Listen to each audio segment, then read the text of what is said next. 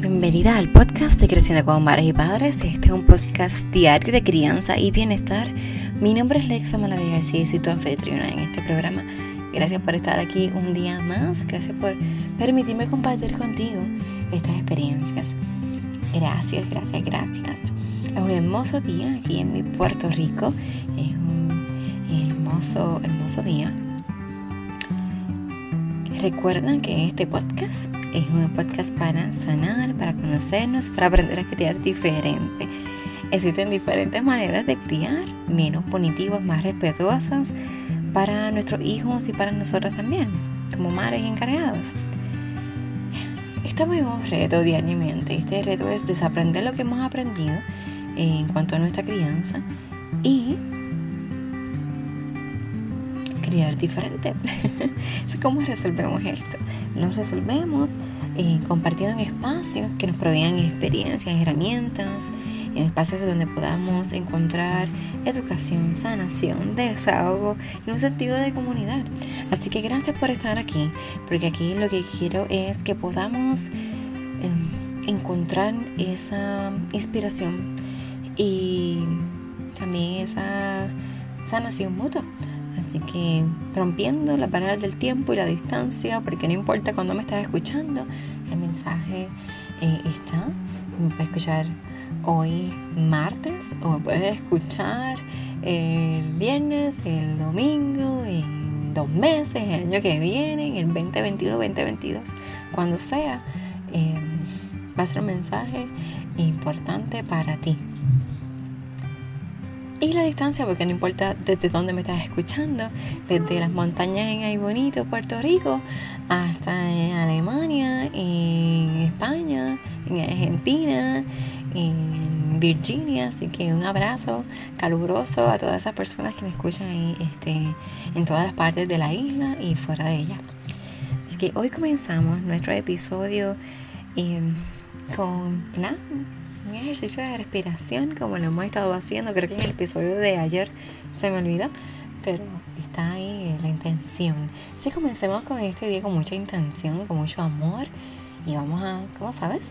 Inhalar por la nariz o por la boca. Primero te pones cómoda como tú quieras, que estar sentada en una silla, en el sofá, en el piso, con un cojín, apoyando la espalda, acostada. Vas a tomar una inhalación contando hasta tres Sostienes hasta 3 y luego exhalas contando hasta 3. Y lo vamos a hacer tres veces. Así que comenzamos. Inhala por la nariz por la boca. Sostienes y exhala. Una vez más, inhala. Sostienes. Exhala. Y una última vez, inhala. Sostienes. Y exhala.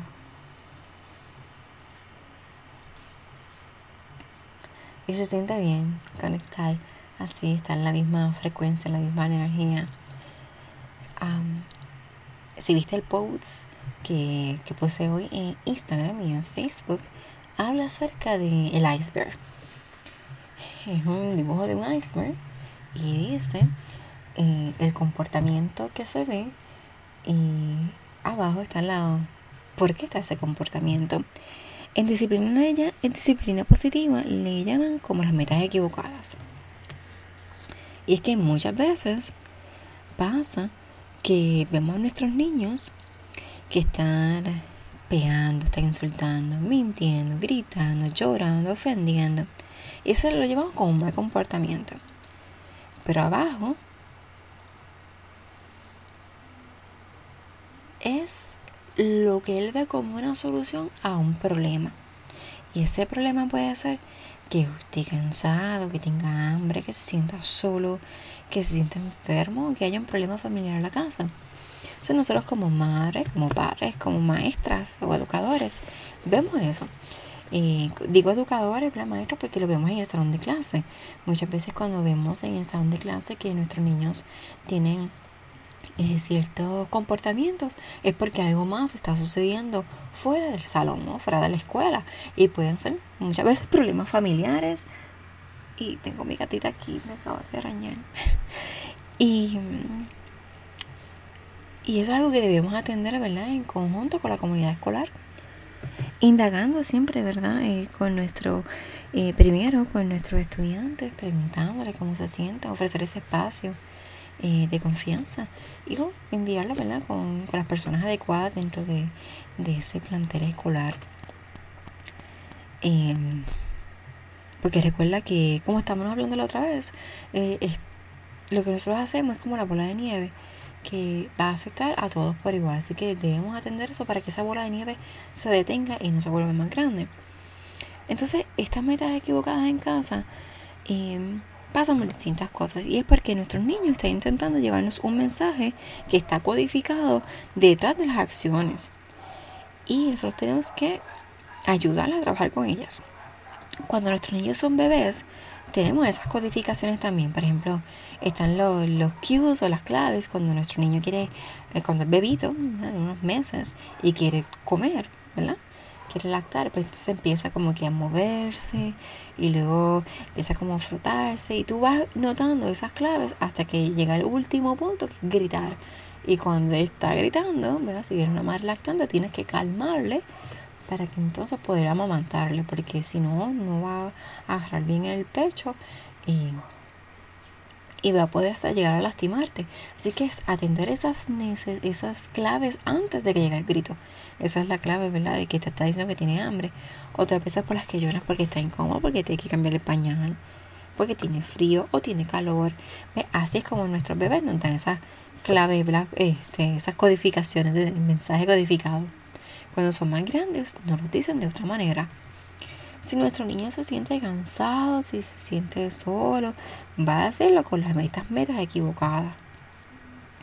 El otro día te estaba comentando de una de mi niña que estaba cansada, que se había levantado bien temprano, se había querido volver a dormir, entonces estaba bien intensa, este, estaba llorando, no quería hacer las tareas y al final fue porque tenía sueño y durmió como dos horas y luego se sintió de lo más bien, pues ese era su mensaje, así que ella me estaba enviando mensajes que estaba cansada llorando. Y a mí me pasa, yo me pongo de un mal humor cuando tengo hambre y cuando tengo sueño, que me pongo imposible. Créeme, tú me quieres ver cuando yo tengo sueño, cuando tengo hambre. Así que yo como varias veces al día, además de la hipoglicemia, es para mantenerme mis niveles de humor bien.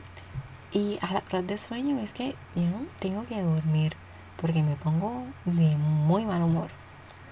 Y conociendo eso, que soy adulta, pues entiendo que mis niños cuando tienen hambre y cuando tienen sueño le pasa exactamente lo mismo. hubo un día que yo quise hacer un montón de actividades con ellas. Quería ir a leer conmigo una actividad que tenía en el parque, allá en San Juan. Y gracias a Dios fuimos porque después no pudimos, no había otra oportunidad para ir. Y luego queríamos ir a una agroferia. Y luego queríamos ir a la casa de abuela. Y luego mira la sobrecargué. Y entonces en la agroferia estaban, ¿sabes? Que querían todo, que no querían irse, que hubo una perreta. Claro, yo entendí, o sea, yo las entendí en el momento y yo las sobrecargué yendo a, tantas actividades el mismo día. O sea, no podía hacer eso. Me arriesgué y vaya las consecuencias. O sea, ahí no podía enojarme con ella porque como, yo como madre, como adulta, cometí el error de planificar demasiado. Y no solo eso, es que las actividades eran una lejos de la otra. O sea, nosotros vivimos en Sidra, tuvimos que ir a San Juan, son 45 minutos a una hora. Eh, estuvimos ahí. Luego bajar, la actividad era en, en Caguas, so eran 45 minutos más porque para llegar al sitio. Estuvimos allí, estaban cansadas, ya habían almorzado, pero igual. Entonces, ir a la casa de abuela eran 40 minutos más. Y después llegar a casa eran 20 minutos adicionales en carro. O sea, no estoy contando el tiempo que estuvimos en los lugares. Así que claro, estaban, estaban explotadas y estaban pues mostrándolo de una manera pues no tan positiva, pues obviamente. Así que es entender eso también. Eh, que cuando vemos estas metas equivocadas, es buscar, no sé, con el microscopio, qué es lo que hay detrás de eso. Y ver más allá de, de esa punta del iceberg, qué es lo que vemos. Porque podemos ver la punta del iceberg, pero no vemos abajo que eso es inmenso. Es inmenso. Entonces, eh, una de las cosas que puede estar pasando es que nuestros niños vengan y, nos quieran llamar la atención. ¿Ves cómo llama la atención? Pues siguen, eh, me ha pasado. Eh, ayer mismo, mi niña mayor eh, estaba estudiando y, y la menor quería treparse encima de mí, estar en mi falda. Entonces yo le estaba enseñando a la mayor a hacer unos index cards para poder ayudarla a, estudiar mejor. Entonces, la mayor encima de mí, la menor encima de mí, encima de mí, encima de mí, yo como que dame un momentito lo que tiene tu hermana, dame un momento lo que... Entonces, lo que tuve que hacer es que, pues mira, vamos a ver tu index card también, ella está en kinder. Entonces, lo que hice fue que escribí colores y le hice unos circulitos para que entonces ella con unos magic markers eh, pusiera los colores, eh, la pintara cada color ahí. Y ella tuviera sus propios index cards. En otras ocasiones me ha pasado que una de las dos está enferma y la otra también dice que se siente enferma porque está llamando la atención, quiere esa atención también, porque en su mente dice, si me atienden cuando estoy enferma, como están atendiendo a mi hermana, pues entonces lo que yo, yo sé que no estoy enferma. La otra vez que se va a ser enferma. Entonces le digo, pues mira, ayúdame a cuidar a, a tu hermana, la que sí está enferma. Se me ayuda a cuidarla, me ayuda a atenderla, me ayuda a llevarle la cita con fiebre, pues poner los paños eh, fríos para bajar la temperatura. es así como podemos atender esas metas. Es identificar la meta, por qué se está haciendo y cómo entonces puedo manejarlo, porque va a llegar un punto que te va a gritar. Así que, ¿cómo tú vas a manejar esa meta equivocada? Más de este tema, porque son muchos los ejemplos y son muchas las situaciones que podemos eh, compartir y que podemos ver esas metas equivocadas. Así que esta semana creo que voy a estar hablando mucho de esto. Te envío un abrazo muy fuerte. Gracias por seguirme en Instagram y en Facebook, Creciendo como Madres y Padres. En la web vidaconsajolinas.com. En Apple Podcast me dan las 5 estrellas para poder llegar a más personas. Y finalmente, quiero dejarte con un mensaje para que lo tomes para el día de hoy. Y con el mensaje que te quiero dejar hoy es estás dejando un legado de amor. Gracias mamá por escucharme, gracias por estar aquí y compartir conmigo. Que hoy tengas un día muy especial y que seas muy, muy feliz.